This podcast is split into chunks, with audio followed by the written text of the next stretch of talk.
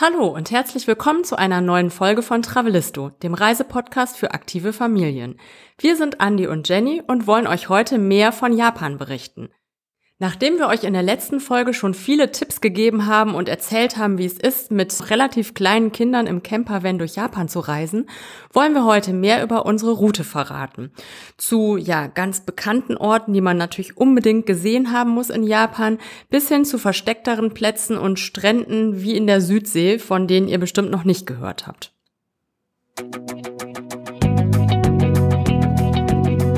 Travelisto der Reisepodcast für aktive Familien.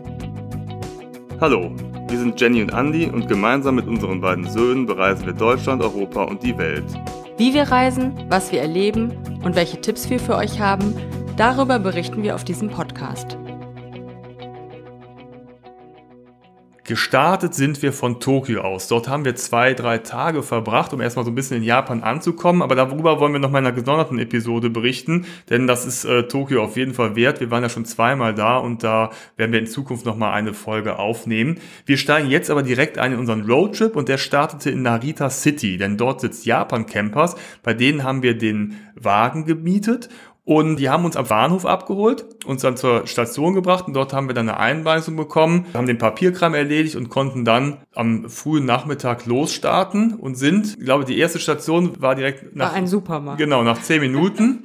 Wir hatten nämlich tierischen Hunger und äh, das ist ja auch schon hier so gefährlich, wenn man mit Hungergefühl in den Supermarkt geht. Und es war tatsächlich da der erste richtige Supermarkt, den wir in Japan besucht haben. Ne? Sonst in Tokio waren wir eher in so 7-Elevens oder waren so essen und das war wirklich ein richtig großer Supermarkt. Wenn man da mit Hunger reingeht. gekauft. Ja, weil das ja. ist, ne, also da wird man ja übermannt von den frischen Theken, wo wirklich alles lecker und frisch angeboten wird und zubereitet wird. Wir haben da, glaube ich, erstmal eingekauft wie bekloppt und haben erstmal auf dem Parkplatz dann äh, gemütlich auf ja. dem Supermarktparkplatz unser Mittagessen gegessen, unser verspätetes. Und da sind wir das erste Mal schon in Kontakt gekommen mit äh, japanischen Einheimischen, weil auch in Narita kommen jetzt, glaube ich, nicht so viele Ausländer oder Touristen vorbei. Da kam auch so eine ältere Dame ja, vorbei genau. und hat den genau. Jungs direkt gezeigt, guck mal hier vorne, da sind Wo so Käfer äh, finden äh, genau, ja, so, so, so, so ne? leuchtend grüne Käfer. Ja. Weil das haben wir auf der Tour tatsächlich festgestellt, das ist so ein kleines Hobby von jungen Japanern oder Jungs. Die haben also kleine Käfige und sammeln so Käfer ein. Ne? Und das äh, hat die Frau direkt gesehen, unsere beiden Jungs, und die haben sich dann dafür interessiert. Also die sind sehr offen und es fing direkt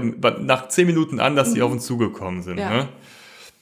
Ja, und dann sind wir losgefahren. Dann war es dann plötzlich doch später Nachmittag oder ja schon eher früher Abend und wir wollten schon so ein bisschen fahren. Wir mussten aber von Narita auf die andere Seite. Wir wollten Richtung Fuji-San fahren, dem berühmten Berg. Dazwischen liegt aber Tokio und da muss man einmal durch. Ja, wobei ähm, es geht eigentlich, ne? Also ähm, wenn man denkt, oh Gott, äh, eine der größten Metropolen der Welt und wie ist das alles ausgeschildert und ist das vielleicht alles nur auf Japanisch oder so? Nee, also man muss die Nerven behalten. Also auf so acht oder zehnspurigen Autobahnen mit äh, tausend äh, Autobahnkreuzen und so weiter. Aber wir waren da gut ausgestattet mit Google Maps und äh, das ging eigentlich, ne? Es ging überraschend schnell, weil ja. was wir nicht wussten, also man sah auf der Karte, wir fahren mitten durch Tokio durch. Mhm. Aber drei Stockwerke höher. Es gibt nämlich Autobahnen, die fahren quasi über Tokio und wir sind wirklich da durch so Häuserschluchten gefahren. Wir sind äh, an Shibuya vorbeigefahren, haben von oben die berühmte Kreuzung gesehen. Das ist mir gar nicht, als wir bei der Kreuzung waren, aufgefallen, dass da oben eine, irgendwo eine Autobahn lang führt. Das, das nimmt man gar nicht in der Stadt wahr. Und da fahren wir wirklich lang und das war wirklich eine ganz tolle erste Erfahrung. Man fährt so gehen untergehender Sonne entgegen durch Tokio ich glaube, wir haben die ganze Zeit gefilmt. Ja, das ne? war der Hammer. Ja. Ne? Und das war wirklich also ein super Einstieg. Und dann sind wir auch direkt nach Tokio irgendwo rechts rangefahren am auf so einer irgendeiner Autobahnraststätte haben genau. wir uns einfach hingestellt und, und haben die erste geschlafen. Nacht verbracht, genau. Aber mhm. das war schon ein super Einstieg und hat richtig Lust auf mehr gemacht. Ja, also weit sind wir noch nicht gekommen am ersten Tag, war aber auch nicht schlimm. Ne? Wir hatten ja zum Glück ein bisschen Zeit mitgebracht. Genau, das sollten wir vielleicht noch dazu sagen. Wir waren insgesamt äh, dreieinhalb Wochen unterwegs, wovon der Roadtrip gut drei Wochen waren. Hm? Genau. Ja. Die erste richtige Station war dann Hakone am Ashi-See. Das ist, also vom Ashi-See aus hat man einen schönen Blick auf den Fuji und den hatten wir tatsächlich, weil er war, sonst ist er ja oft wolkenbehangen oder nebelbehangen und da hatten wir wirklich einen, einen klasse Blick. Wir haben so ein bisschen außerhalb geparkt, bei so einem Shinto-Schrein, sind dann so einen alten Handelsweg, den Tokaido-Handelsweg entlang gegangen, so in den Ort und dann sind wir an so einem Tori vorbeigekommen und wirklich so durch Bambuswälder, war wirklich total schön. Und wir hatten uns zufällig, das wussten wir gar nicht, äh, genau den Tag des Totenfestes ausgesucht. Genau. Da war nämlich äh, einmal im Jahr, irgendwann im August, wird das Totenfest gefeiert in Japan. Und da haben wir uns schon gewundert, wir, wir kannten das gar nicht, dass da ähm, überall so ganz tolle äh, Lampion-Laternen gebastelt wurden und dann auf äh, den See äh, gesetzt wurden. Und wir haben dann herausgefunden, das ist so ein Totenfest, da gedenkt man den Toten mit Lichtern und das sah unheimlich schön aus, ne? Da an diesem See mit der Kulisse bei schönstem Wetter mit ähm, ja dem freien Fuji im Hintergrund. Äh, das war Zufall, ne? Dass wir genau an dem Tag da waren. Genau, aber das haben wir tatsächlich öfters. Entweder feiern die ständig oder wir sind immer zufällig genau dann da, wo ja. irgendwo was gefeiert wird. Die haben da jedenfalls zig Fressbuden aufgebaut, es wurde gegrillt und so irgendwie so komische Sachen wurden da zusammen gemixt. Das war da immer ganz abgefahren gefahren, als wir die mit so Stäbchen irgendwelche Teigrollchen so zusammengesetzt haben. wir haben tatsächlich nochmal überlegt, bleiben wir noch hier bis zum Abend und haben uns dann aber dagegen entschieden, weil wir irgendwie jetzt auch nicht die, die, den restlichen Tag da so verbringen wollten und jetzt quasi auf das abendliche Fest warten wollten, sondern wir wollten weiterfahren und sind dann auf die Isu-Halbinsel gefahren. Die liegt quasi südlich von Hakone Richtung Meer. Und ich bin auf die Isu-Halbinsel gekommen, weil ich auf der Suche war nach Stränden. Und wenn man jetzt Japan und Strand eingibt, dann kriegt man bei Google jetzt nicht so viel Informationen. Und auch die üblichen Reiseführer berichten da nicht so viel da stand drüber. gar nichts von drin. Ne? Dabei haben wir uns gedacht, also Japan, das sind ja Inseln, da muss doch drumherum irgendwo mal ein schöner Strand sein oder mal irgendwie Bademöglichkeiten geben. Und dabei erfährt da tatsächlich sehr wenig. Und so bin man ich halt muss auch dazu sagen, dass Strand in Japan eine andere Bedeutung hat als bei uns. Ja. Weil ein schöner Strand für Japaner ist so ein pittoresker Strand, äh, wo man aber nicht ins Wasser gehen darf und auch den Sand nicht betreten darf, wo man einfach nur lang spaziert und die schöne Landschaft genießt und nicht sowas, was wir unterm schönen Strand verstehen, wo man ähm, ja ins Wasser geht und Spaß hat und äh, den Tag am Strand rumsitzen kann. Ja, ich habe auch schon darüber gelesen, es gibt auch einen, der schönste Strand oder einer der schönsten Strände, das ist einfach so ein äh, betonierter so eine Promenade mit, ja. mit bepflanzt, schön sauber und so. Das sieht natürlich auch ganz nett aus, ist aber jetzt vielleicht nicht der klassische Strand, den wir uns vorgestellt haben. Jedenfalls haben wir dann auf der ISO-Halbinsel mit so Google Maps und so ein bisschen Fotos angucken und Recherche, haben wir dann tatsächlich schöne Strände entdeckt und dachten, das ist ein guter Einstieg. Und dann sind wir die Peninsula Isu runtergefahren. Innen drin total tolle Landschaft, also Berge, Wälder und wir sind dann spontan angehalten bei den Seven Falls. Das sind, äh, wie der Name schon sagt, sieben Wasserfälle in toller Natur, sind wir so ein bisschen lang gewandert, dann ähm, weiter Richtung Süden gefahren, da kam dann diese Loop Bridge, die, die total abgefahren war, weil die äh, Straße kam halt relativ weit oben an und ging dann unten im Tal weiter und irgendwie gab es aber keinen Platz, dass die Straße in Serpentin herunterführt, also haben sie einfach so eine Spirale gebaut. Also wie im Parkhaus. Genau, fährst also kreisförmig paar Mal runter, bis dann unten ankommst und dann fährst du weiter. Und dann sind wir angekommen in der in der Südspitze von Isu. Ja, da gibt's ganz viele tolle Strände. Ich glaube, der erste, an dem wir waren, das war der Shirahama Beach, war glaube ich der Shirahama, genau. genau. Das ist so ein typischer Surferstrand, äh, wo ganz viele junge Leute aus Tokio übers Wochenende hinfahren. Die stehen da auch überall mit ihren Autos ist nicht so weit von Tokio. Und äh, Surfen da, der ist auch bewacht. Also da gibt's so eine äh, Art Bademeister, der da immer äh, so Baywatch-mäßig äh, pfeift und irgendwelche Durchsagen, die kommen, die wir natürlich nicht verstanden haben. Und äh, da war echt High Life. Ne? Ich glaube, es war auch Wochenende. Also ganz ja. viele Japaner, die da unterwegs sind, viele mit so äh, Wassertieren. Da haben wir uns am Anfang gefragt, was das zu bedeuten hat. Ich glaube, es liegt daran, dass manche nicht so sicher schwimmen können oder sich einfach sicherer fühlen, wenn sie so ein äh, großes Tier, was man hier eigentlich nur von jüngeren Kindern kennt, mit ins Wasser nehmen. Und wir hatten äh, Bodyboards dabei, beziehungsweise haben wir uns da gekauft und äh, hatten da echt viel Spaß und haben da ein paar schöne Strandtage verbracht. Einen an dem Shirahama Beach und dann haben wir da auch noch andere Strände kennengelernt. Ja, wenn man da einfach so ein bisschen weiterfährt, so ein bisschen von den Hauptstraßen wegkommt, so ein bisschen durch die Gegend fährt, dann kommt man wirklich noch zu schönen Stränden, die man gar nicht so auf der Karte quasi hatte. Also Ohama Beach äh, war ein schöner Strand, der wirklich so ein bisschen Südsee-Feeling versprüht hatte mit Felsen, weißen Sand, türkisfarbenem Wasser ne, schönen Wellen, dass die Jungs da ein bisschen planschen konnten. Auch noch mit so abgetrennten Buchten, ja, ne, genau, durch Felsen, ne, genau. sitzen konnte, ja. Und dann haben wir noch einen, einen super tollen Strand entdeckt, das war die Ryugo Beach Cave. Und zwar ist das eine, ähm, ja, wie eine Höhle und äh, wo es nur so einen kleinen Durchgang zum Meer kommt, da wird das Wasser reingespült. In dieser Höhle war quasi, die Höhle war mit der Zeit durch äh, nach oben hin geöffnet, aber man war irgendwie so in so einem Felskessel. Und, und wir waren da so, ganz alleine ja, vor allem. Ne? Einen kleinen Eingang und da war so ein, ein wunderschöner kleiner Strand und wir waren wirklich die einzigen da. Also man kann da durch so einen Felseneingang, kann man da irgendwie so rein. Und das war aber auch wieder der Vorteil, das haben wir auch in der ersten Folge schon berichtet, dass man so ein bisschen antizyklisch in Japan reisen sollte, weil Japaner verlassen die Sehenswürdigkeiten, Strände, Museen, Parks gerne mal so um 16, 17 Uhr. Und wenn man danach ankommt, und das haben wir bei diesem Beach Cave gemacht, dann ist man ganz alleine da. Und das war wirklich total toll. Also die Jungs sind da rumgesprungen und es war wirklich also eine sehr, sehr coole Höhle oder eine Strandhöhle. Und direkt daneben gibt's auch noch ein super Highlight. Da ja. war allerdings der Nachteil, dass wir schon so spät dran waren.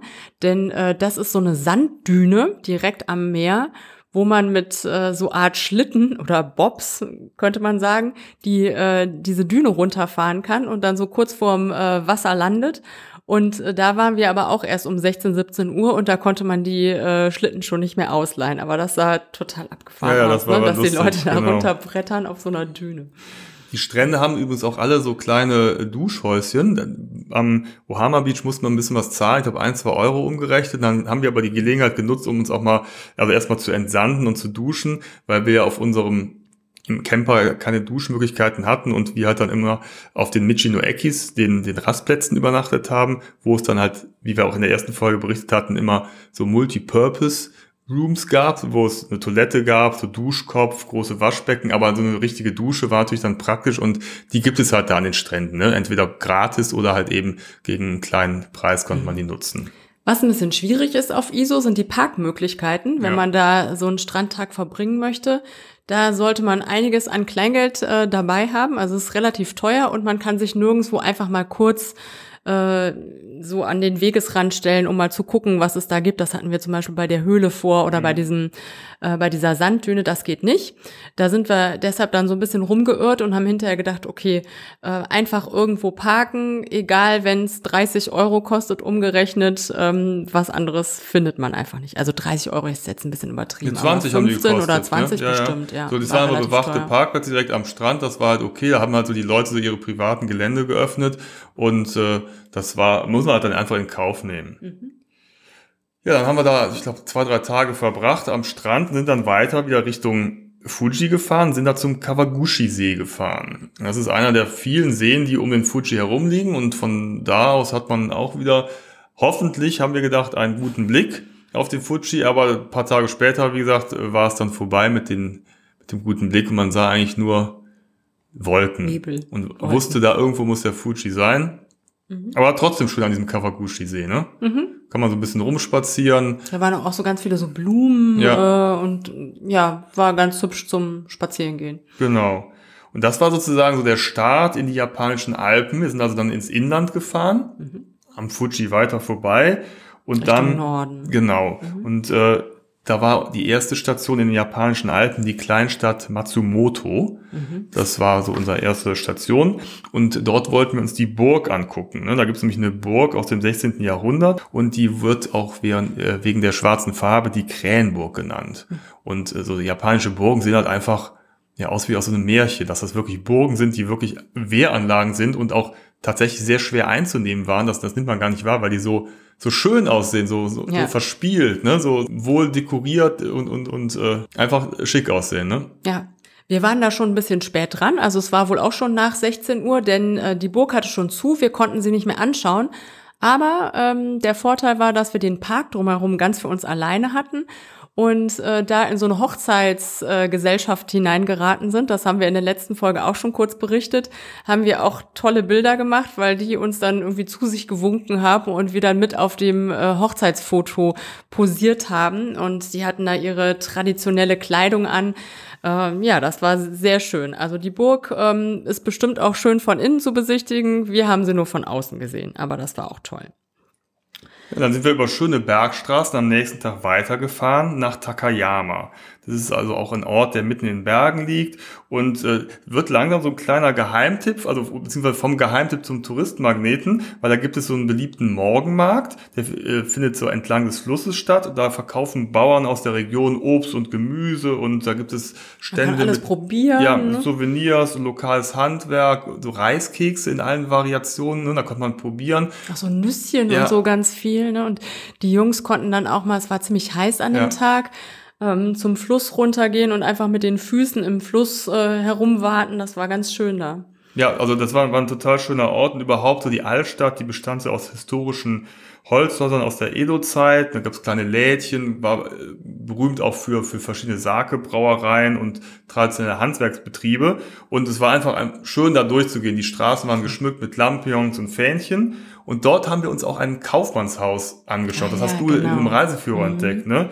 Und zwar ist es halt so, dass damals zu der Edo-Zeit war es verpönt, seinen Reichtum zur Schau zu stellen. Und deswegen haben reiche Händlerfamilien, haben sich Häuser gebaut, die von außen total unscheinbar aussehen, aber innen dann mhm. quasi äh, ne, auftrumpfen mit, mit einer Schönheit. Wobei japanische Architektur ja eher schlicht ist und so war auch das Haus aus. Also waren wunderschöne Innenhöfe und Gärten ne, und sonst also sehr cleane Räume, wenig Möbel, diese Tatami-Matten überall da haben wir uns da hingesetzt, da gab's kalten Tee ne, mhm. als Erfrischung und das war wirklich toll da. Ne? Also ja. so, ein richtig klassisches japanisches Haus. Ich hatte so ein bisschen Sorge mit diesen Wänden, wo dieses Papier, dieses Shoei-Papier beklebt ist und gespannt ist, dass die Jungs, wenn die da jetzt irgendwie so ein Action ja. machen, dass die hinterher durch so eine Wand fliegen, aber äh, die waren auch sehr äh, ja, angetan, äh, ob des Ambientes und haben keinen Blödsinn gemacht, sondern sind da sehr gediegen durchgewandert durch ja. dieses Haus. Ne? Und dann weiter ging es äh, durch die japanischen Alpen und zwar zu den Bergdörfern von Shirakawa und Gukayama.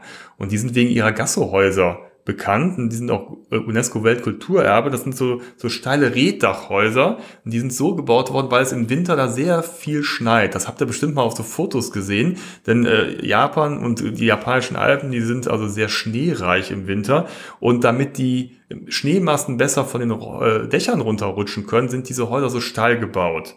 Da sind wir also dann in Shirakawa angekommen. Da war ich noch, weiß noch, da sind wir erstmal in Onsen gegangen, so einen klassischen Onsen, ja, haben stimmt. uns aufgeteilt, sind ja. Onsen direkt am Fluss und haben uns erstmal bei 30 Grad in so eine heiße Quelle reingesetzt. Ne? Genau.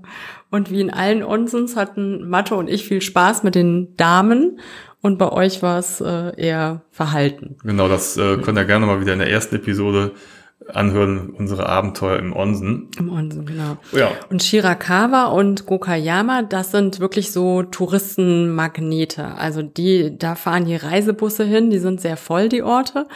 Und äh, deshalb wäre da auch der Tipp, äh, so hinzufahren, entweder antizyklisch oder, das haben wir gemacht, wir sind in ein etwas abgelegeneres Örtchen gefahren, nach äh, Ainukura, was genauso schön ist, also auch mit diesen klassischen Reddachdächern, Reddachhäusern äh, nur eben nicht so touristisch überlaufen. Ja, man muss so ein bisschen eine Bergstraße hochfahren, da kommt man am besten hin, wenn man mit einem eigenen Fahrzeug unterwegs ist. Da kommen die Reisebusse nicht genau, hin. Genau, und ja. das ist äh, der kleine Vorteil dieses Ortes. Und da kann man da lang marschieren, man kann tatsächlich auch in die Häuser gehen. Ich glaube, da manche haben so ein bisschen Eintritt gekostet, aber ich weiß noch, da sind wir in eins gegangen, da war dann auch so eine war Ausstellung, so Ausstellung ne, ja. mit Fotos, so äh, historische Schwarz-Weiß-Fotos oder Fotos, wie es dann im Winter aussieht mhm. da. das ist also total klasse. Ja. Und die haben äh, unter den Dächern oft so, so Seidenraupenzucht Anlagen, ne? dass, dass da so riesige Regal sind, wo die Seidenraupen züchten. Mhm.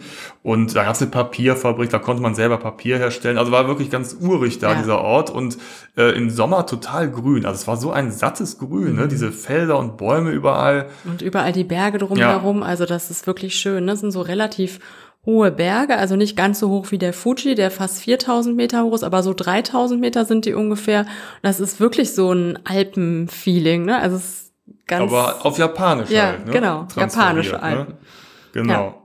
Ja. ja, dann haben wir die japanischen Alpen überquert und sind im Norden auf der anderen Seite äh, zum Meer gefahren. Also ähm, das äh, nach äh, Taiwan ist das, ne? Nach, nach Taiwan das japanische Meer, Meer, das genau, japanische Meer, ne? genau. Und äh, da hatten wir uns einen Strand äh, rausgesucht, den Nine Miles Beach, also der wirklich äh, neun Meilen lang ist und ähm, so der, der Sand so fest ist, dass man da mit dem Auto drauf fahren kann. Und als wir da ankamen, auch wieder am Nachmittag, waren wir tatsächlich die einzigen Menschen dort. Ne? Wir haben da Bilder. Ja, ja. Äh, da steht unser Wagen und drumherum neun Meilen Strand. Und wir waren da ganz allein und wir haben da übernachtet. Das war unsere ruhigste und schönste Nacht, würde ich sagen. Das war ähm, klasse einfach ne mit ausgeklapptem Dach den dem Wellenrauschen nachts äh, zuzuhören. Ja, die haben die Seitentür gar nicht zugemacht, also weil schön. ich habe die einfach offen gelassen ja. und man ich habe quasi aus der aus dem Van heraus aufs Meer geguckt, das war toll. Kleiner Tipp, wenn euch das interessiert, also es gibt einmal zwei Namen, also Nine Miles Beach und dann den Shirahama Beach Drive. Also es ist beides das gleiche, aber es gibt halt eben unterschiedliche Namen. Aber mit beiden Namen kommt ihr da weiter und findet ihn auf jeden Fall. Und der Witz war dann am nächsten Morgen, sind wir aufgewacht, haben uns da fertig gemacht und auf einmal so ab 8 Uhr kamen dann die ganzen Japaner an. Und dann haben wir nur und zwar viele. links und rechts geguckt und plötzlich war der ganze Strand voll mit Autos. Also die standen also nebeneinander und dann haben die Japaner, wie du es eben auch schon gesagt hast, also ihre ganzen Beach-Equipment-Sachen ausgepackt und äh, neben uns war so ein mittelaltes Ehepaar und die haben da aus dem Auto was rausgeholt. Also erstmal so ein Pavillon und eine große, riesig große Kühlbox und dann hat der Vater angefangen, also Vater ist gut, es war ja nur Mann und Frau, die ganzen Luftplastiktiere aufzublasen. Ne? Und da, die hatten da einen ganzen Zoo und ich habe mich gefragt, was machen die denn damit? Ins Keine Wasser Ahnung. sind die meisten nee. nicht gegangen, ne? also da konnte man super schwimmen, aber das hat die meisten gar nicht interessiert. Also die haben sich eher so dahingesetzt, aufs Meer geschaut, ein kühles Getränk aus ihren riesigen Kühlboxen getrunken und diese Viecher ja, da so sich da an ihren ähm, Wassertieren erfreut. Genau, ja, ist ja auch schön. Übrigens, das japanische Meer ist deutlich ruhiger und man kann da wirklich angenehm ins Wasser gehen und schwimmen, während auf der anderen Seite das Meer also schon so ein bisschen welliger ist. Also da kann man halt jetzt äh, ist ideal zum Surfen, aber für kleine Kinder ne, ist das japanische Meer ein bisschen besser geeignet. Ja, hier an dem ähm, Shirihama Beach, da ähm, ja, kann man zum einen schwimmen, aber auch äh, wir sind da gelaufen. Ne? Also man kann da echt super äh, barfuß joggen an diesem ähm, Nine Miles Beach und ähm, ja, vor allem nachmittags und abends hat man ihn für sich alleine. Und dann sind wir über Kanazawa weitergefahren, die Küste entlang und mit dem Ziel Kyoto.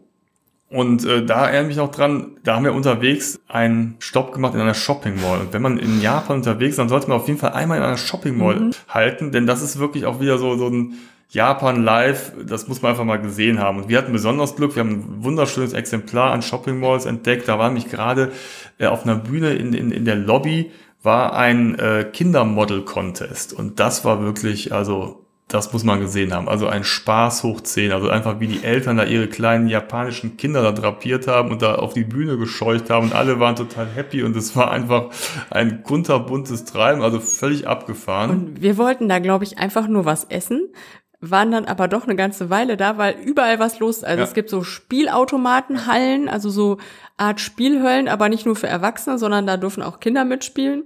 Dann gibt's aber auch so Hundesalons und äh, überall Doodles und äh, laute Musik und man wird irgendwie angesprochen und also da ist wirklich äh, Highlife. Das also, darf man sich nicht entgehen nee, lassen. war wie so ein kleiner Freizeitpark. Also für ja. uns, für die Japaner ist es ja wahrscheinlich normal, aber wir hatten da unheimlich Spaß, uns das ganze mhm. abgefahrene Leben da anzuschauen. Und dann gibt's wirklich so äh, Food Courts, wo man dann in der Mitte ja. sitzt und sich überall von weiß ich nicht, 100 verschiedenen Ständen irgendwas aussuchen kann. Wir waren da so ein bisschen überfordert, weil alles so lecker aussah. Aber ich glaube, wir haben am Ende was gefunden. Ja, und auch da ist die Küche, also völlig egal, ob das jetzt eine Shopping Mall ist oder nicht. Ne, da kann man wunderbar und super essen. Also das ist wirklich einmalig und richtig gut. Das sind auch alles frische Theken und äh, ist jetzt nicht irgendwie so ein Shopping Mall Fraß oder Fastfood Fraß, sondern wirklich richtig leckeres Essen. Ja. Und dann sind wir ein wenig später Richtung Kyoto aufgebrochen, sind erst abends angekommen mhm. und haben uns da einen sehr schönen Stellplatz besucht. Und zwar auf dem Berg Daimonji-yama. Und der ist quasi, also Kyoto liegt ja in so einem Talkessel und wir waren quasi am Hang oben, sind da äh, abends angekommen, dann geht dafür so ein kleiner Weg von diesem Parkplatz zu so einer Aussichtsplattform und dann liegt ja Kyoto mit all den Lichtern zu Füßen. Ja, in so einem Talkessel. Ne? Klasser ne? Blick, ne? Sieht total schön aus, ja. Ja, da haben wir dann übernachtet, also in exquisiter Lage. Und ja, und haben dann festgestellt, dass diese exquisite Lage mit dem romantischen Blick über ganz Kyoto auch äh, viele andere Menschen nachts anzieht. Und vor allem äh, Jugendliche, die da mit ihren Autos äh, irgendwie rumprotzen oder auch so äh, Teenager, die zum Knutschen dahin kommen und ähm, ja so Jugendbanden, die mal zeigen wollen, was ihre äh, PS-reichen Karossen drauf haben. Und ja, also ihr könnt Banden euch vorstellen, dass total dangerous und gefährlich. Also es ist immer noch Japan. Also Japan ja. ist total sicher. Also Angst wir haben, hatten wir nicht, wir nein. waren eher genervt. Ja, weil, weil also die, die japanischen Jugendlichen da wirklich sind total harmlos, aber es war halt so ein bisschen anstrengend, wir wollten halt pennen und da war so ein bisschen, war so ein bisschen der Partyberg. Das äh, sieht man natürlich auf Google Maps nicht. Da war auch übrigens die einzige Toilette, die dreckig war. Ja, genau. Das ja. gibt's sonst in Japan nicht. Genau, das äh, haben wir so rot markiert, diesen Parkplatz. Aber der Blick da war wirklich klasse. Ja. Und das Schöne war, dass man von da aus sehr schnell in die Stadt gekommen ist. Und Kyoto, das muss man ja sagen, hat ja wirklich im Vergleich zu anderen japanischen Großstädten Glück gehabt. Denn es wurde beim Zweiten Weltkrieg von den Bomben verschont. Es liegt halt im Landesinneren und das heißt zwischen den Bergen geschützt. Es gibt keine Hochwasser, keine Taifune, irgendwelche Erdbeben. Also man ist da relativ sicher, sodass die Stadt an sich noch relativ ursprünglich ist. Ne? Es sind unheimlich viele ja. alte historische Gebäude und deswegen gibt es halt unzählige kulturelle Sehenswürdigkeiten, religiöse Stätten zu besichtigen. Und da ist man echt so ein bisschen überfordert, wenn man da ankommt und sagt so, okay, was gucken wir uns denn jetzt an? Ja. Weil im Sommer, da es in so einer Talsenke ist, ist es da relativ heiß. Die, die Hitze ja. staut sich da an. Wir hatten also irgendwie knapp 40 Grad und da ist es natürlich jetzt nicht so angenehm, so, ein, äh, so eine Tempeltour zu machen. Wenn man da alles sehen will an Sehenswürdigkeiten in Kyoto, dann sollte man bestimmt mindestens drei Tage einplanen. Nur ähm, ja, im mindestens. Sommer bei der Hitze und mit noch relativ kleinen Kindern haben wir gedacht, okay, ein Tag, da kriegen wir einen guten Eindruck und äh, das muss reichen. Wir kommen noch mal irgendwann wieder. Ja, wir sind zum Kiyomizo-dera gefahren. Das ist der Tempel des reinen Wassers. Der zählt zu den beliebtesten Sehenswürdigkeiten Kyotos. Das ist eine schöne Tempelanlage und so ein Must-See auf jeden Fall in Kyoto. Da war auch eine Menge los. Wir hatten das Pech, dass da gerade die große Tempelhalle umgebaut worden ist, man da nicht reingehen konnte, aber der Platz an sich oder der Park war schon toll und es ist so ein bisschen, hat man so einen leichten Blick über Kyoto und äh, mit den ganzen kleinen Gärten, Teichen, Springbrunnen, Schreinen und so weiter. Ne? Und äh, auch so ein bisschen in der Altstadt liegen so drin herum waren so Holzhäuser, haben wir uns dann auch hinterher so Souvenirs geholt und so, so, so, so Eis und Eis, äh, ne, haben wir da uns hingesetzt. Ne? Ja. In äh, Kyoto war es übrigens besonders gut, dass unser äh, Mazda Bongo so klein war, ja. denn da einen Parkplatz zu finden in der Nähe dieser Tempelanlagen, das ist ein kleines Abenteuer. Und da gibt es so ganz kleine Parkplätze auf so Innenhöfen, wo das Auto auch wirklich nicht größer hätte sein dürfen. Ne? Ja, da muss man sich auch Weil sonst muss man relativ machen. weit laufen. Genau. Und, ähm, da ja. wurden die Kinder dann auch so ein bisschen müde, ne? weil es geht dann relativ steil bergauf. Also diese Tempelanlage, die liegt auf dem äh, so ein bisschen erhöht. Und da, ich weiß nicht, wie viele Stufen es waren, aber doch äh, einige. Ja. Und äh, die Parkplätze, man hat ja irgendwann so eine gewisse Routine, da gibt es auch diese Parkplätze, da muss man Geld anschmeißen, dann geht so ein, so, ein, so eine Hürde runter, also so, so, so, eine, so ein kleines mhm. Gitter und dann kann man da erst reinfahren. Also das muss man auch irgendwie drauf haben, aber das hat man dann nach paar Tagen Übung auch drauf, wie, ja. wie man mit den Parkplätzen verfährt. Mhm. Wir sind dann weitergefahren äh, in Richtung Norden, denn da gibt's den Kinkakuji. Das ist der Goldene Tempel, auch eines der Highlights und das wollten wir uns auf jeden Fall nicht entgehen lassen.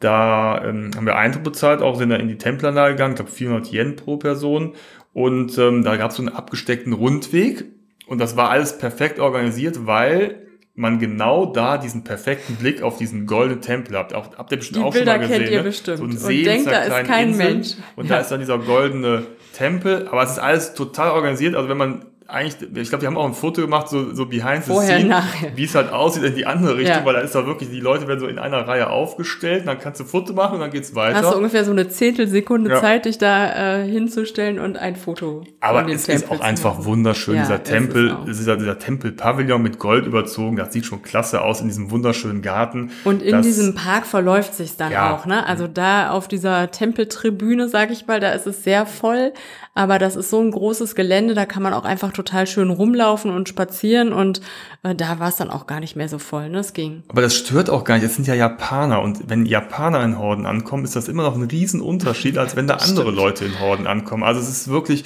überhaupt gar nicht stressig, auch wenn es ein bisschen voller ist. Es geht gesittet zu, man wird nicht umgerannt, angerempelt. Es ist wirklich alles ganz, ganz entspannt. Also von Wobei daher, das wirklich so ein Highlight ist, da sind Touristen Ja. aus aller Welt, ne? Also das ist, äh, ich glaube, es fährt niemand nach Japan, äh, ohne sich den goldenen Tempel anzugucken. Wir hatten uns übrigens vorher so ein bisschen schlau gemacht, welche Sehenswürdigkeiten wir uns generell auf unserer Tour angucken wollen. Aber wir haben keine richtige Route ausgemacht. Wir haben so ganz grob das halt zusammengestellt und haben dann halt auch immer wieder unterwegs das halt so spontan angepasst. Und so hatten wir ursprünglich auch geplant, ein bisschen länger in Kyoto zu bleiben. Aber weil es halt so heiß war Und wir mhm. auch dann irgendwie das Gefühl hatten, so, das ist jetzt auch okay, wir können jetzt auch mit den Kindern jetzt nicht die ganze Zeit nur Tempel angucken, lass uns auch weiterfahren, haben wir uns dann auch dazu entschlossen, sind halt ein bisschen außerhalb äh, Kyotos in den Westen gefahren, da liegt Arashiyama und das ist ganz bekannt für seinen Bambuswald. Ne? Und da, man kennt auch diese Fotos, wie da so die Leute, dieser Weg durch diesen Bambuswald führt und links und rechts gehen die Bambusbäume halt so, ich weiß nicht, bis in den Himmel. So, jetzt habe ich die Lampe runtergehauen. Das war nicht der Himmel, so sondern die Lampe. Ausladende Bewegung mache. Also die Also bestimmt 15, 20 Meter ja. hoch, diese Bambusse, ne? Das ist echt toll. Und äh, man kann es sich fast denken, wir kamen natürlich an, nachdem wir den Tag über in Kyoto verbracht haben, so um 17, 18 Uhr Mhm. Und das heißt, wir waren da wieder mal die Einzigen, mhm. die da. Bis auf so ein paar Damen, die im ja. Zweiergrüppchen in traditioneller Kleidung da herumliefen und uns nicht so ganz klar war, sind die jetzt extra hier damit Touristen ein schönes Foto mit denen machen Die laufen können, immer so auf und ab, damit warum laufen die perfekt da rum, aussieht, keine ne? Ahnung. Ja. Aber macht sich sehr schön auf Fotos. Ja, es kam auch hin wieder mal so ein Rikscha-Fahrer vorbei, mhm. also das passt da wirklich, war wirklich sehr stilecht, aber sonst war kaum ein Tourist da ja. und wir haben wirklich da so diese ja, diesen Wald für uns alleine gehabt. Und wenn man ruhig war, hört man die ganze Zeit so die Zikaden und so, ne? Und das war also urig da. Sehr und die cool. Kinder waren auch froh, nach den ganzen Tempeln da einfach mal so ein bisschen rumflitzen zu ja. können, ohne da irgendjemanden zu stören. Die sind da vorgerannt und ähm, die fanden das auch toll, ne? Ja. Also ist auch für Kinder super, da mal hinzufahren. Da ist in der Nähe ist auch so ein, so ein Affenpark, ne? Iwatayama, da sind wir mal nicht hingefahren, da kannst du auch auf dem Flussbötchen fahren, aber da ist es so, äh, Arashiyama ist insgesamt so, da gibt es einiges zu tun. Es ist so, so die, das Naherholungszentrum von Kyoto, wo alle so, ja. so einen kleinen Tagesausflug hinmachen. Aber wenn man genug von Tempeln. Ne? Genau, wenn man dann, wenn ja. man auch mal ein bisschen raus will, ein bisschen Natur in Anführungsstrichen sehen will, dann kann man da so ein bisschen was erleben. Mhm. Wir sind dann aber weitergefahren, weil wir wollten ja ne, noch ein bisschen das Land erkunden und waren dann auf dem Weg äh, von Kyoto Richtung Hiroshima und da liegt äh, auf dem Weg das kleine und eigentlich etwas unspektakuläre Städtchen Himeji. Und Himeji würde wahrscheinlich jeder meiden, wenn da nicht die Burg von Himeji wäre. Und die Burg von Himeji, ja, da sagt man so, das ist eigentlich so die schönste Burg Japans, ne? Ja. Siebenstöckig, glaube ich, ne? Ja. Eine weiße Burg in äh, sieben Etagen thront sie über der Stadt und ähm, ist so eine Mischung aus, ich glaube, außen Stein und innen aus Holz gebaut. Und man kann da reingehen, äh, zahlt ein bisschen Eintrittsgeld und äh, geht dann diese sieben Etagen immer höher und hat da natürlich einen gigantischen Blick äh, von da oben. Das ist total schön und super erhalten. Ne? Die Burg des Weißen Reihers. Und ich habe mir das noch gemerkt. Und zwar sind sie die Eintrittspreise ne, eigentlich so ähnlich wie hier. Also wir haben da 7,50 Euro umgerechnet für Erwachsene gezahlt und 2,50 Euro für Kinder. Also ist jetzt auch nicht teurer oder günstiger als, als woanders. Also das, das war im, im Rahmen. Und interessant war, wenn man in Japan Gebäude betritt, dann sieht man ja die Schuhe aus. Und ich weiß nicht mehr ganz genau, wie war es, aber wir haben auf jeden Fall, sind da barfuß durchgegangen und haben wir dann die Schuhe in so einem Beutel mit uns mitgeschleppt oder ja, haben wir die unten ja, abgegeben, ja. ne? Nee, Irgendwie man sowas. musste die so in so einem Plastikbeutel mit sich rumtragen. Ja, ja, mhm. genau das Interessante war, diese Burg, die wurde, die hat verschiedene Kriege durchlebt, aber die wurde noch nie eingenommen. Ne? Mhm. Die ist so gebaut, dass die eigentlich uneinnehmbar ist. Und man denkt sich auch wieder, wie ich eben erzählt habe, das ist doch einfach nur schön, wie so ein Tempel, eine Weil Pagode. Die so, aussieht, ne? die, die hast du doch sofort eingenommen. Aber nein, die ist so clever aufgebaut, dass man da keine Chance hatte, die einzunehmen. Und dann geht man halt eben von Stockwerk zu Stockwerk immer höher und hat dann so einen tollen Blick auf die Stadt Himeji, die wie gesagt jetzt nicht so spektakulär ist, aber man hat dann einen schönen Blick. Man kann sich so ein bisschen drumherum noch die Wehranlagen angucken und hier und da so einen kleinen Teich. Ist aber auch, weil es halt einfach die schönste Burg ist, relativ voll. Ja. Aber auch da geht man, auch das ist, das kriegen die Japaner aber trotzdem gut hin. Also man geht halt einen bestimmten Rundweg und es knubbelt sich halt nicht und es ist auch nie überlaufen, obwohl sie so beliebt ist und die Reisebusse. sich auch keiner vor und ja. das ist irgendwie okay. Ne? Ja, also irgendwie, äh, das passt. Ja. Genau, da waren wir und dann sind wir weitergefahren nach Hiroshima. Da wollten wir auch auf jeden Fall hin und uns da mitten im Stadtzentrum äh, den Friedenspark angucken. Das war sozusagen der südlichste Punkt der Reise, haben wir dann irgendwann ausgemacht. Wir hatten kurz auch noch überlegt, ob wir noch weiterfahren. Wir haben gesagt, okay, Hiroshima, das ist so der, der Punkt, wo wir dann irgendwann auch wieder drehen und das wollten wir uns auf jeden Fall auch angucken. Und äh, das war uns auch wichtig, weil das auch noch so eine Erfahrung ist und das verbindet man ja irgendwie mit Japan und das, äh, ja, das wollten wir uns mal genauer anschauen. Und das ist einfach total eindrücklich, dass äh, das ganze Gebiet, wo am 6. August 1945 die äh, Atombombe abgeworfen wurde, dass die damals schon so weitsichtig waren, diese ganze Altstadt nicht wieder neu aufzubauen, sondern diese, ähm, wie viel Quadratkilometer waren das? Elf oder so? Also ein riesengroßes Areal, ähm, dass sie es wirklich so gelassen haben und da diesen Friedenspark äh, drauf errichtet haben. Und ihr kennt ja sicherlich diese Bilder von dem ähm, A-Bomb Dome, das ist äh, das alte, ähm, die Handelskammer. Genau. Und da steht ja das Gerippe dieses Gebäudes noch und äh, das ist einfach Wahnsinn, das äh, zu sehen. Ne? Und wir waren auch noch, ich glaube nicht direkt am Jahrestag, aber einen Tag danach da. Ja, ne? Es war nicht der 6. August, sondern der 7., glaube ich. Und äh, da waren noch überall Blumenkränze und alles von den Feierlichkeiten noch aufgebaut. Und ähm, das war einfach ähm, ja, so eine ganz besondere Atmosphäre da durchzugehen und äh, sich da auch drüber zu informieren, wie das damals eigentlich war. Das geht da ganz gut. Da sind nämlich sogar noch Zeitzeugen, ähm, die das damals miterlebt haben, ähm, zumindest ähm, ja als Kinder beziehungsweise sogar noch im Mutterleib und äh, die da auch bereitwillig Auskunft geben. Man kommt da ganz gut in Kontakt und äh, erfährt da einiges drüber. In dem Friedenspark, da gibt es einmal das Museum. Da sind wir kurz reingegangen in die Lobby haben dann aber schnell gemerkt, das ist zu heftig für die ja. Jungs. Ne? Dafür sind die noch zu jung. Wir haben ihnen das schon erklärt, was da passiert ist, aber da waren schon Bilder, die einfach ja für kleinere Kinder zu krass waren. Ja, und wir sahen auch Menschen, die da rauskamen, die etwas aufgelöst waren. Und äh, man sah halt auch eben in der Lobby Filme, wo man sagte, okay, das müssen wir jetzt so drei und acht oder siebenjährigen Kindern jetzt nicht mhm. unbedingt zeigen. Wir haben das denen ganz gut vermittelt.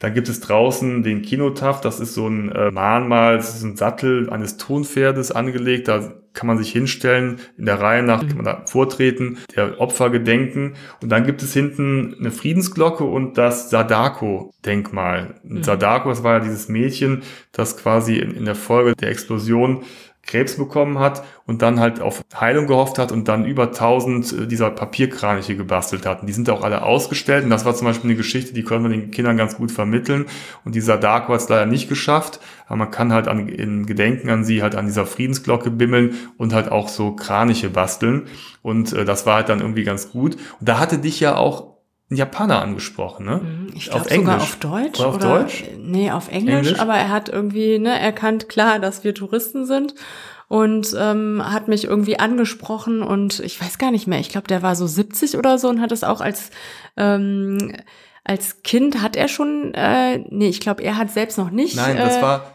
gelebt, aber seine Mutter. Seine ganzen Angehörigen sind gestorben ja. bei, dem, äh, bei, dem, äh, bei der Explosion. Und die Mutter war an dem Tag außerhalb von Hiroshima. Genau, weil sie ihre Mutter irgendwie auf genau. so einem Dorf besucht hat und deswegen. Und sie ähm, war schwanger mit ihm und sie hat deswegen als einzige überlebt und er ist quasi dann der Nachfahre. Hat ja. das aber dann in der Folge halt natürlich alles mitbekommen, das ganze Leid auch in der Familie, mhm. wo halt eben viele ausgelöscht worden sind.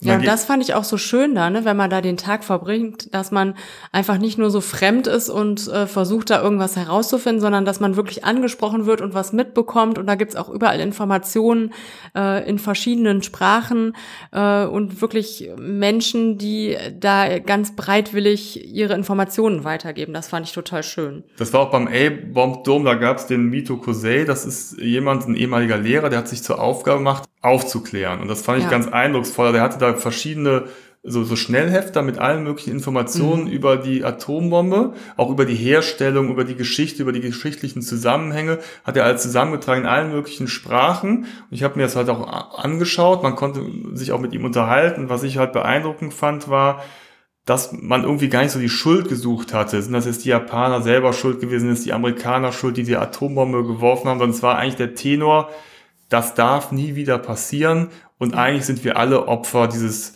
dieser Geschichte und wichtig ist, wir müssen als Menschen halt zusammenhalten. Das fand ich halt wirklich ganz mhm. eindrücklich. Es gab wirklich keine Schuldzuweisung, ja. es wurde ganz ja. nüchtern und klar beschrieben, informiert, was auch irgendwie wichtig ist, was man, dass man wirklich nochmal erfährt, was da passiert ist und dass sowas halt einfach nie, nie wieder passieren darf. Und dafür gab es doch auch diese ewige Flamme, ne? Genau, die so genau. lange äh, brennt, bis es äh, ja, solange es noch Atomwaffen auf der ja. Erde gibt. Und da gab es dann auch noch einen, so einen 80-jährigen Überlebenden, der kam in so einem Radfahrer-Outfit vorbei, ne? Der, der, den mhm. konnte man auch nochmal befragen. Mhm. Also das war wirklich eine tolle Erfahrung, weil man die Leute noch getroffen hat und mit denen sich ja. wirklich persönlich austauschen konnte. Das hat dem Ganzen äh, nochmal so das gewisse Etwas gegeben. Es war eh schon so eine ja. besondere Atmosphäre, aber wenn man dann wirklich mit den Leuten da ins Gespräch kommen kann, es war gar nicht oberflächlich, nee. dann ist das wirklich eine, eine, sehr schöne Sache. Also fahrt bald hin, solange es noch äh, Zeitzeugen gibt. Ja, und die trifft man da wirklich. Die ja. sind auch wirklich bereit und, und haben Lust, sich mit dir auseinanderzusetzen und sich zu unterhalten. Und also, für die Kinder war das auch total interessant. Also sie konnten die geschichtlichen Ereignisse vielleicht noch nicht so richtig einordnen. Also ich weiß noch, Matto hat dann, es hat uns eine Erzieherin aus seiner Kita Peter hinterher erzählt. Er hat äh, erzählt, er war im Urlaub da, wo vor kurzem die äh, Atombombe äh, gefallen ist. Also das hat er noch nicht so ganz verstanden, aber die Dimension, das haben sie, glaube ich, irgendwie schon so begriffen, ne? wie schlimm das war und was da passiert ist. Ja, und es war natürlich so, wir haben ja viele andere Dinge erlebt, aber für ihn äh, war das ja quasi die Basisinformation. Wir waren da, wo die Atombombe hochgegangen ist. Ja. Also okay, das ist halt hängen geblieben. Mhm. Abends sind wir dann weitergefahren ans Meer, weil wir wollten eigentlich am nächsten Tag auf die kleine Insel Miyajima fahren. Das ist so eine heilige Insel mit einem Tempel und einem ganz berühmten Tori. Auch da kennt ihr bestimmt dieses Bild, dieses Tori im Wasser, wenn es bei Ebbe äh, also ein Tori ist so ein Tor, was im genau, Wasser steht, ne? beziehungsweise zumindest bei Flut im, im Wasser steht. Und wir kamen da so an, das war wirklich am späten Nachmittag. Dann haben wir gesehen, dass noch eine Fähre geht, die letzte Fähre. Und äh, man hätte dann eine Stunde Zeit gehabt und konnte dann wieder zurückfahren. Dann haben wir gesagt, weißt du was, wir stehen doch jetzt gerade hier, dann lass uns doch jetzt heute Abend dahin fahren. Und dann sind wir mit der Fähre dahin gefahren und man konnte ungefähr ermessen, als wir ankamen, was da tagsüber los ist. Weil ja. es gab, die haben schon so die, die, die, ähm, so Container aufgebaut, wo man äh, Für Plastikflaschen und seine so, Plastikflaschen ne? reinwerfen so konnte. Das war wirklich, also waren eine Massen, also da muss tagsüber einen Massenansturm herrschen. Ja. Und äh, wir waren da wirklich mit so einer kleinen Gruppe und konnten über die Insel gehen. Da spaziert man so lang. Auch bekannt, dass da wieder überall diese Hirsche rumrennen. Ne? Das, das passiert ja in Japan an einigen Orten. Und die sind so. ziemlich keck. Ja. Einer ist in den Laden gegangen, hat sich eine Postkarte geschnappt, ne, hatte mhm. der Milan beobachtet, war ganz beeindruckt. Kann oder man auch überall Tierfutter kaufen, ja. ähm, sollte man sich allerdings gut überlegen, weil äh, man wird die Tiere dann kaum nee. noch wieder los. Und die kommen dann auch wirklich sehr nah und ähm, ja, die leben da überall. Die haben Spaß. Ne? Mhm. Ich habe das auch, kann ich auch später erwähnen, das Nara-Syndrom genannt. Warum? Äh, muss ich mir gleich merken, dass ich das nochmal erwähne, weil äh, die Hirsche spielen eine ganz äh, große Rolle. Ja, also und wir hatten die Tageszeit auch gut ausgewählt, weil das Tori nämlich gerade so im ja, es war Ebbe, aber die Flut kam langsam ja. und man konnte äh, durch den Schlick warten bis zum Tori.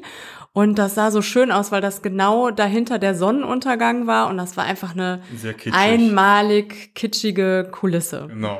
Und eben nicht so viele Menschen. Ja. Also wenn ihr da hinfahrt, können wir das nur empfehlen, die letzte oder zumindest die vorletzte Fähre zu nehmen und nicht tagsüber dahin zu fahren.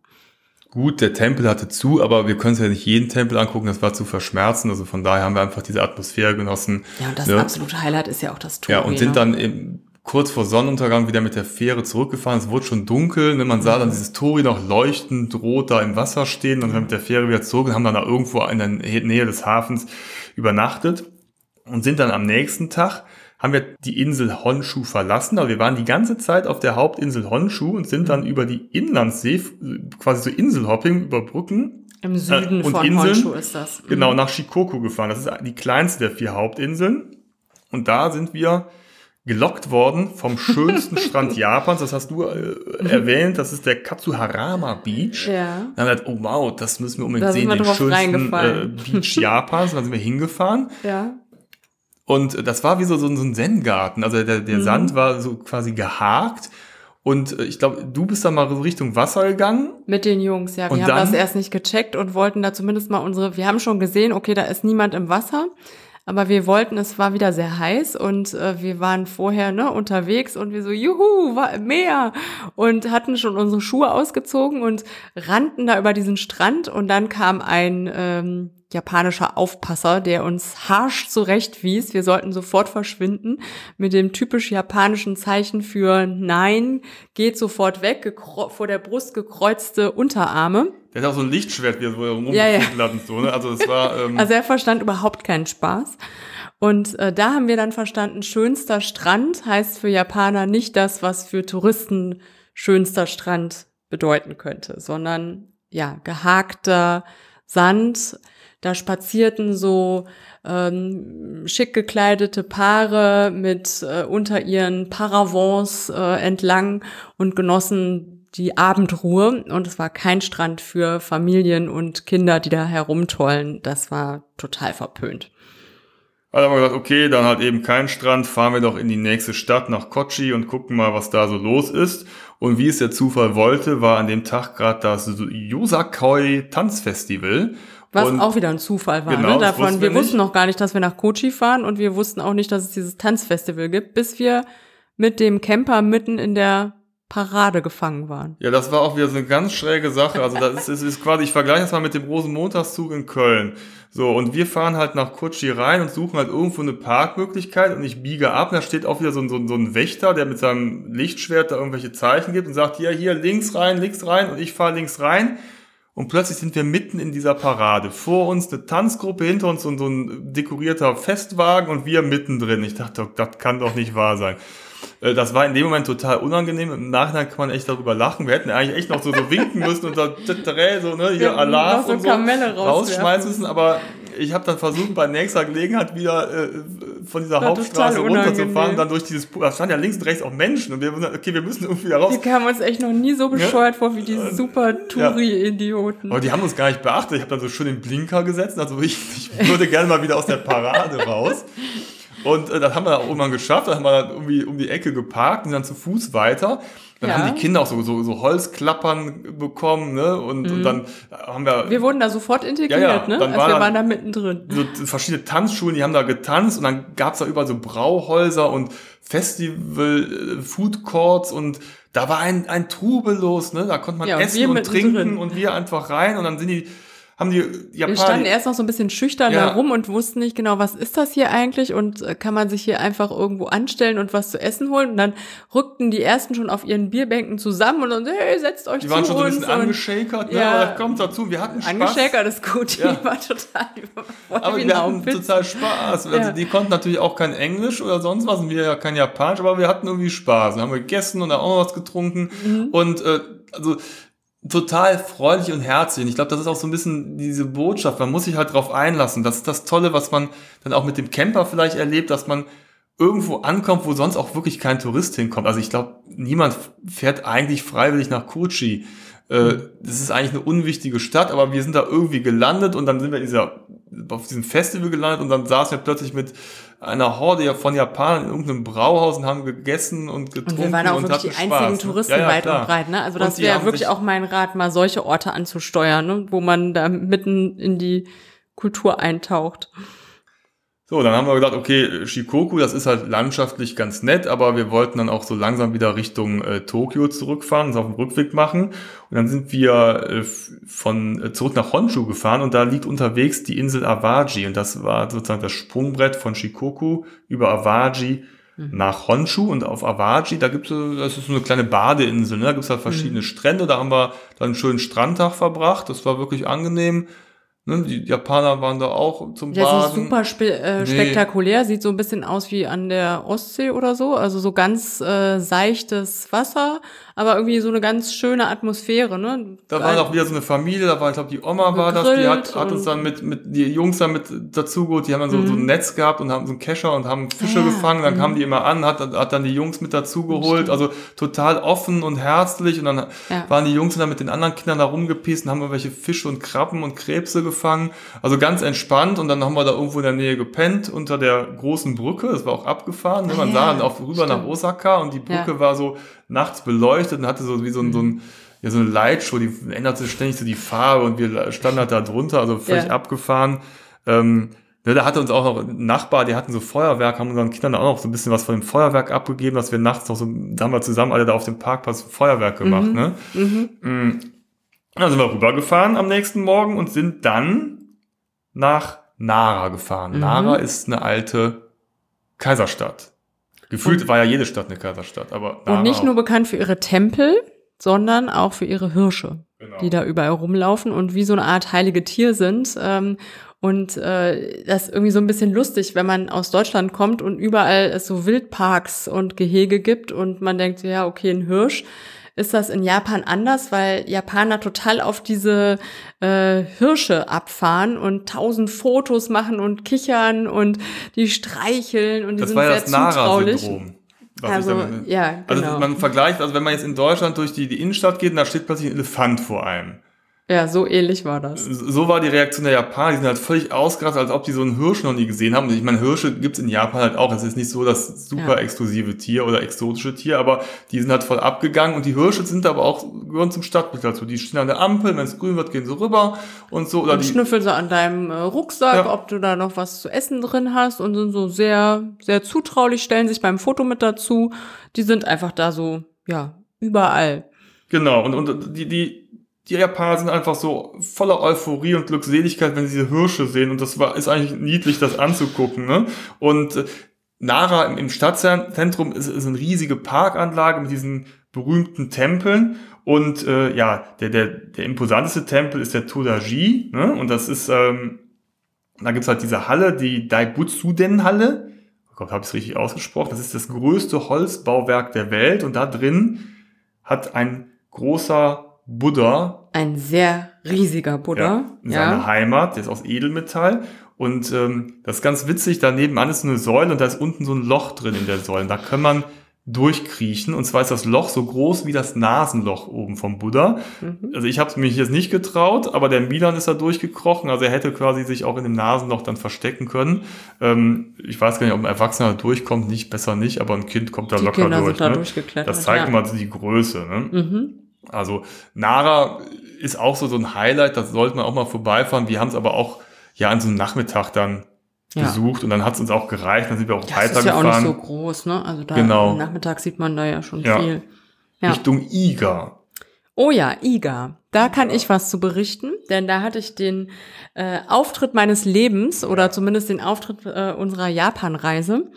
Ähm, wir waren da in einem Ninja-Museum in Iga und ähm, da haben wir den Tag verbracht. Man muss dazu sagen, dass Iga gilt als eine der Geburtsorte, die Wiege der Ninjutsu-Kampfkunst, so eine Kampfkunst-Spionage und daraus kam dann die Ninja und das ist quasi so der Ort und der ist auch geprägt von.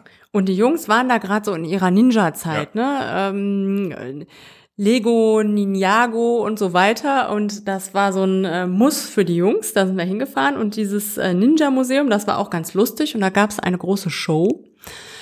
Und ähm, da nahmen wir in der allerletzten Reihe Platz. Wir waren die einzigen Nee, die- Touristen. nee, es gab noch äh, zwei, drei Amerikaner, die auch Ja? da waren. Okay, Mhm. aber sonst nur Japaner. Genau. Und dann haben die da äh, so eine Vorführung gemacht, wie sie ähm, kämpfen und ähm, ja, keine Ahnung, verschiedene Anschleichen, Dinge anschleichen, also alles, was ne? Ninjas so gemacht haben. Und irgendwann, wir haben ja, ähm, die, die Show war auf Japanisch. Ne? Ja, klar. Ja, Ja, ja. komplett. Ja, natürlich. Ähm, also wir haben nicht so genau verstanden, worum es da jetzt geht. Auf jeden Fall sahen wir nur, wie die Dame, also es war eine Dame und ein Herr, in unsere Richtung zeigte. Und ähm, ja, wir haben uns erstmal nichts dabei Wir haben gedacht. uns umgedreht, wir haben uns umgedreht, nur hinter uns saß keiner mehr. und irgendwann merkten wir, dass sich alle vor uns auch zu uns umdrehten. Und dann sagte sie ein Wort, was auf Japanisch äh, genauso ist wie im Deutschen, was wir also verstanden haben, und zwar Mama. Und ich dachte, oh nein, scheiße, die meint jetzt hoffentlich nicht mich. Meinte sie aber. Und dann habe ich gedacht, okay, entweder ich bin jetzt ein totaler, äh, die totale Spaßbremse und äh, verstecke mich hier irgendwo und gehe oder sage nein.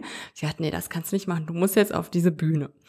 Dann bahnte ich mir einen Weg durch diese 27 Reihen und kam da unten an und hab noch gedacht, geistesgegenwärtig, du bist in Japan, du musst jetzt bestimmt deine Schuhe ausziehen. wenn du die Bühne wenn du die betrittst, Bühne ne? Das ist auch so geil, ja.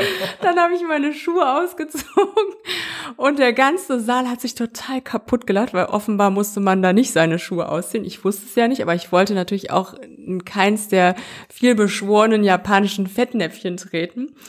Ähm, ja, bin ich dann doch leider. Ja, und dann stand ich auf dieser Bühne und sollte durch so ein Blasrohr äh, einen Pfeil äh, mit einem Pfeil auf einen Luftballon treffen und gab mein Bestes. Und habe ihn auch ja, fast getroffen. Du, ich habe hab ihn ja, getroffen. Klar, ja. Und damit hatten die irgendwie nicht gerechnet. Also, nee, erstmal wurde mir das ja erklärt auf Japanisch und ich stand da und habe gedacht, ich verstehe gar nichts. Oder ich glaube, auf Englisch haben sie es dann auch versucht, aber es war irgendwie so eine komische Situation.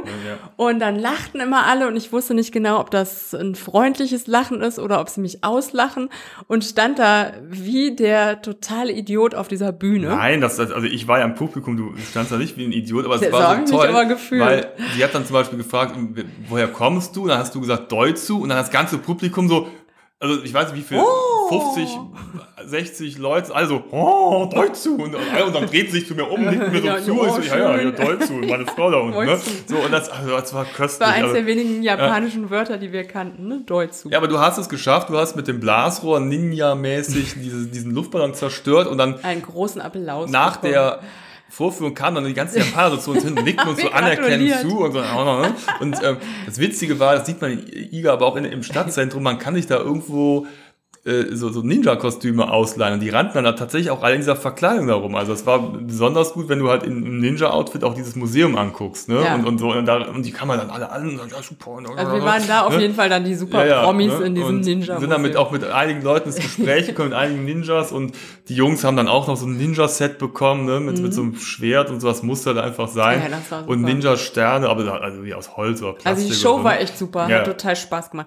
Und Ninja-Museum ist übrigens auch nicht äh, drin, sondern das ist auch wieder wie so ein Park. Ne? Also ja. man läuft da rum und diese Vorführung war dann nur in so einem äh, Gebäude und ansonsten ist es aber auch ein schönes Gelände. Ja, so ein, mit dem nett. Haus, mit so Geheimfächern und Türen, mhm. da wird das so ein bisschen erklärt. Also war, ich glaube, da hingen so Schilder, wo es so ein bisschen auf, sporadisch auf Englisch beschrieben mhm. war, aber die Show äh, oder die Führung und die Infos waren alle auf Japanisch. Ne? Also für Kinder äh, super und auch für Erwachsene witzig. Nachdem wir so ein bisschen durch Japan dann gereist sind, hat uns eine Sache so ein bisschen gewurmt. Und zwar der Fuji der, dass wir den irgendwie einfach so vor, an dem vorbeigefahren sind, ne? dass mhm. wir nicht wirklich ja, dem mehr Aufmerksamkeit geschenkt hatten. Also wir haben ihn ja anfangs in Hakone, konnten wir ihn ja gut sehen. Als wir dann näher dran waren am Kawaguchi-See, sahen wir ihn leider nicht. Und, äh, und wir haben, haben am Anfang auch noch nicht gecheckt, wie außergewöhnlich das ja. ist, den so gut zu sehen. Ne? Und genau. haben das gar nicht so richtig äh, wertgeschätzt. Oder schon, aber Ne, wir dachten, wir sehen den ja noch ganz oft in den drei Wochen, das war aber gar nicht so. dann haben wir gesagt, okay, wir sind jetzt wieder Richtung Tokio fahren, kommen wir am, am Fuji wieder vorbei. Und dann haben wir gesagt, weißt du was, lass uns doch nochmal hinfahren, vielleicht können wir da so ein bisschen rumwandern. Den zu besteigen ist vielleicht eine Nummer zu groß, das dauert circa neun Stunden.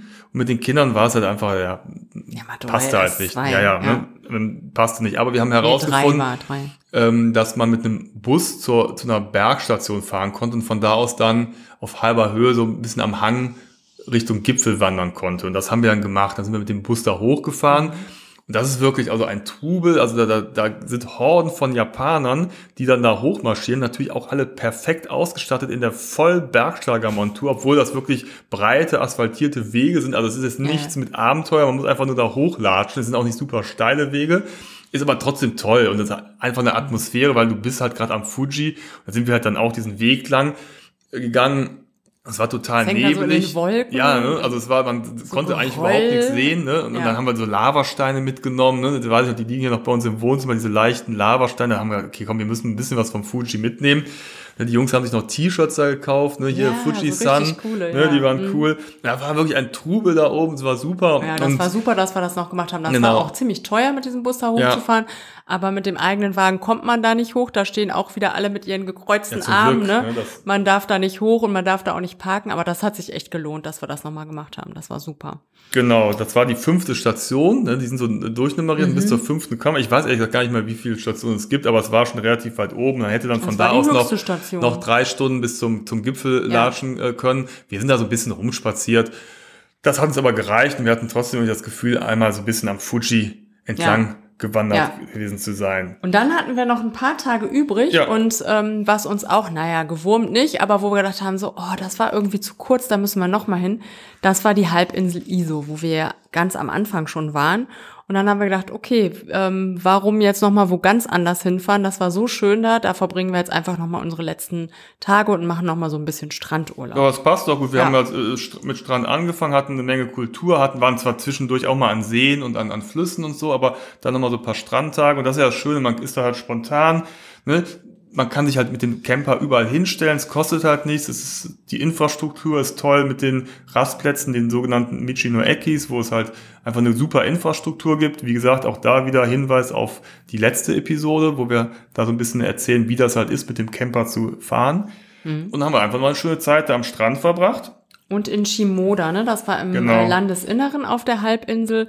Und da hatten wir so einen äh, ganz schönen Platz bei so einer Feuerwehrstation irgendwie, ne? Und so einem kleinen Tempel. Da waren wir ganz für uns. Kannst du dich noch erinnern? Das war am Hafen. Das war nicht das, das war, am das Hafen, war in der Nähe des Hafens. Ja, ja, genau. genau. Ja, ja, ja. Das, das war ein ganz, ganz cooler Stadt, äh, ganz, ganz cooler Stellplatz. Ja, und dann hieß es auch schon wieder fast Abschied nehmen, also den Rückweg anzutreten Richtung Narita.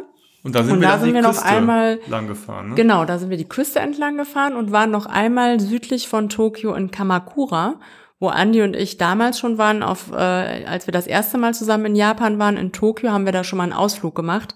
Und ähm, da ist auch eine ganz tolle Tempelanlage mit einem riesigen äh, Buddha.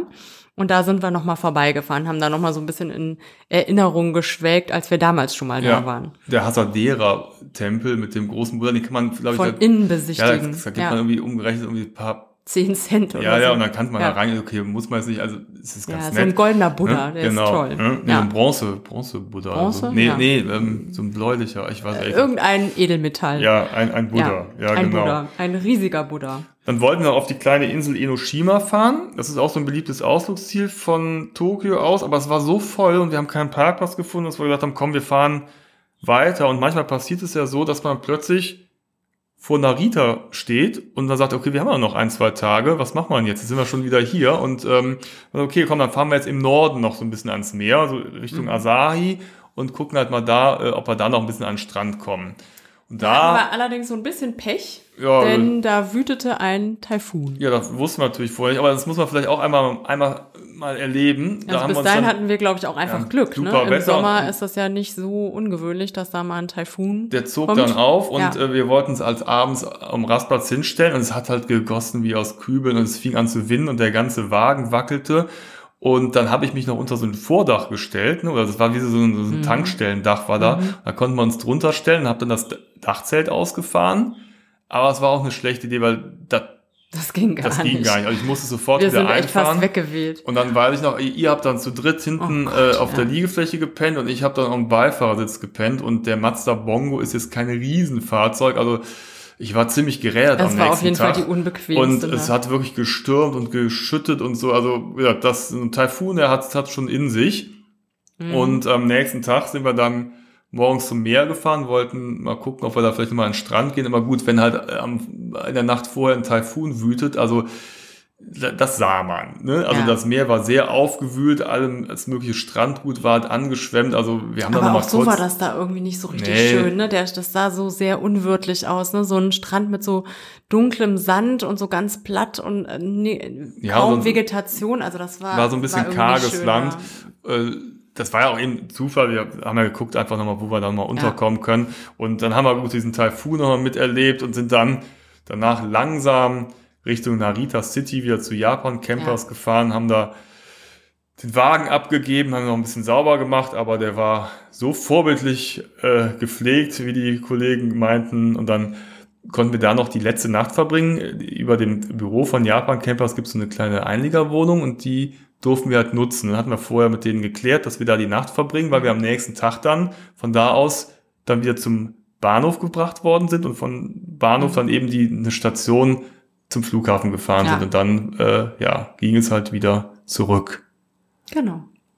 Fazit: Wir haben eine super tolle Reise erlebt. Das ist immer noch eines unserer absoluten Reise-Highlights und mit dem Camper kann man wirklich Japan erleben, wie man es sonst einfach nicht erleben kann. Vor allem kommt man an so Orte, ne? ihr habt es ja äh, gehört, die man vielleicht vorher gar nicht so auf dem Schirm hatte und dann mehr oder weniger zufällig da gelandet ist, wo man, wenn man jetzt so eine geplante Tour äh, mit dem Zug macht oder so, niemals hingekommen wäre. Ja, auf jeden Fall. Also hört gerne nochmal in die erste Folge rein, wenn euch das interessiert, wenn ihr ein bisschen Inspiration braucht und ein bisschen Information, wie das Ganze wirklich so, so praktisch funktioniert, weil es ist wirklich ein ganz, ganz tolles Land für eine Camper-Van-Reise. Da geben wir noch allerhand Tipps. Und ähm, ja, schaut auch gerne auf unserem Blog vorbei, www.travelisto.net. Da haben wir sehr viel darüber berichtet, aber geben aber auch konkrete Tipps für Stellplätze. Das ist jetzt vielleicht aktuell nicht so ganz interessant, aber wir haben ja alle die Hoffnung, dass man irgendwann wieder so eine Reise unternehmen kann und vielleicht ist es ja fürs nächste Jahr wieder möglich. Man kann schon mal sich so im Kopf so nach Japan begeben und schon mal überlegen und, und planen, überlegen, ähm, was man also anstellen könnte da. Und da gibt es auf unserem Blog eine Menge Informationen. Wenn euch diese Folge gefallen hat, dann abonniert doch gerne unseren Kanal oder hinterlasst eine Bewertung bei Apple Podcast, iTunes und so weiter. Würde uns sehr freuen und dann verpasst ihr auch die folgenden Episoden nicht. Da werden wir sicherlich nochmal im Laufe des Jahres über Japan berichten. Es gibt noch so viel zu erzählen. Wir könnten ewig weiter erzählen. Ne? Also Tokio steht ja noch äh, in der Planung aus und äh, es gibt sicherlich noch die ein oder andere skurrile Info über Japan. Das war's erstmal für heute. Danke fürs Zuhören. Ja, bis zum nächsten Mal. Genau, macht's gut. Macht's gut. Ciao. Tschüss.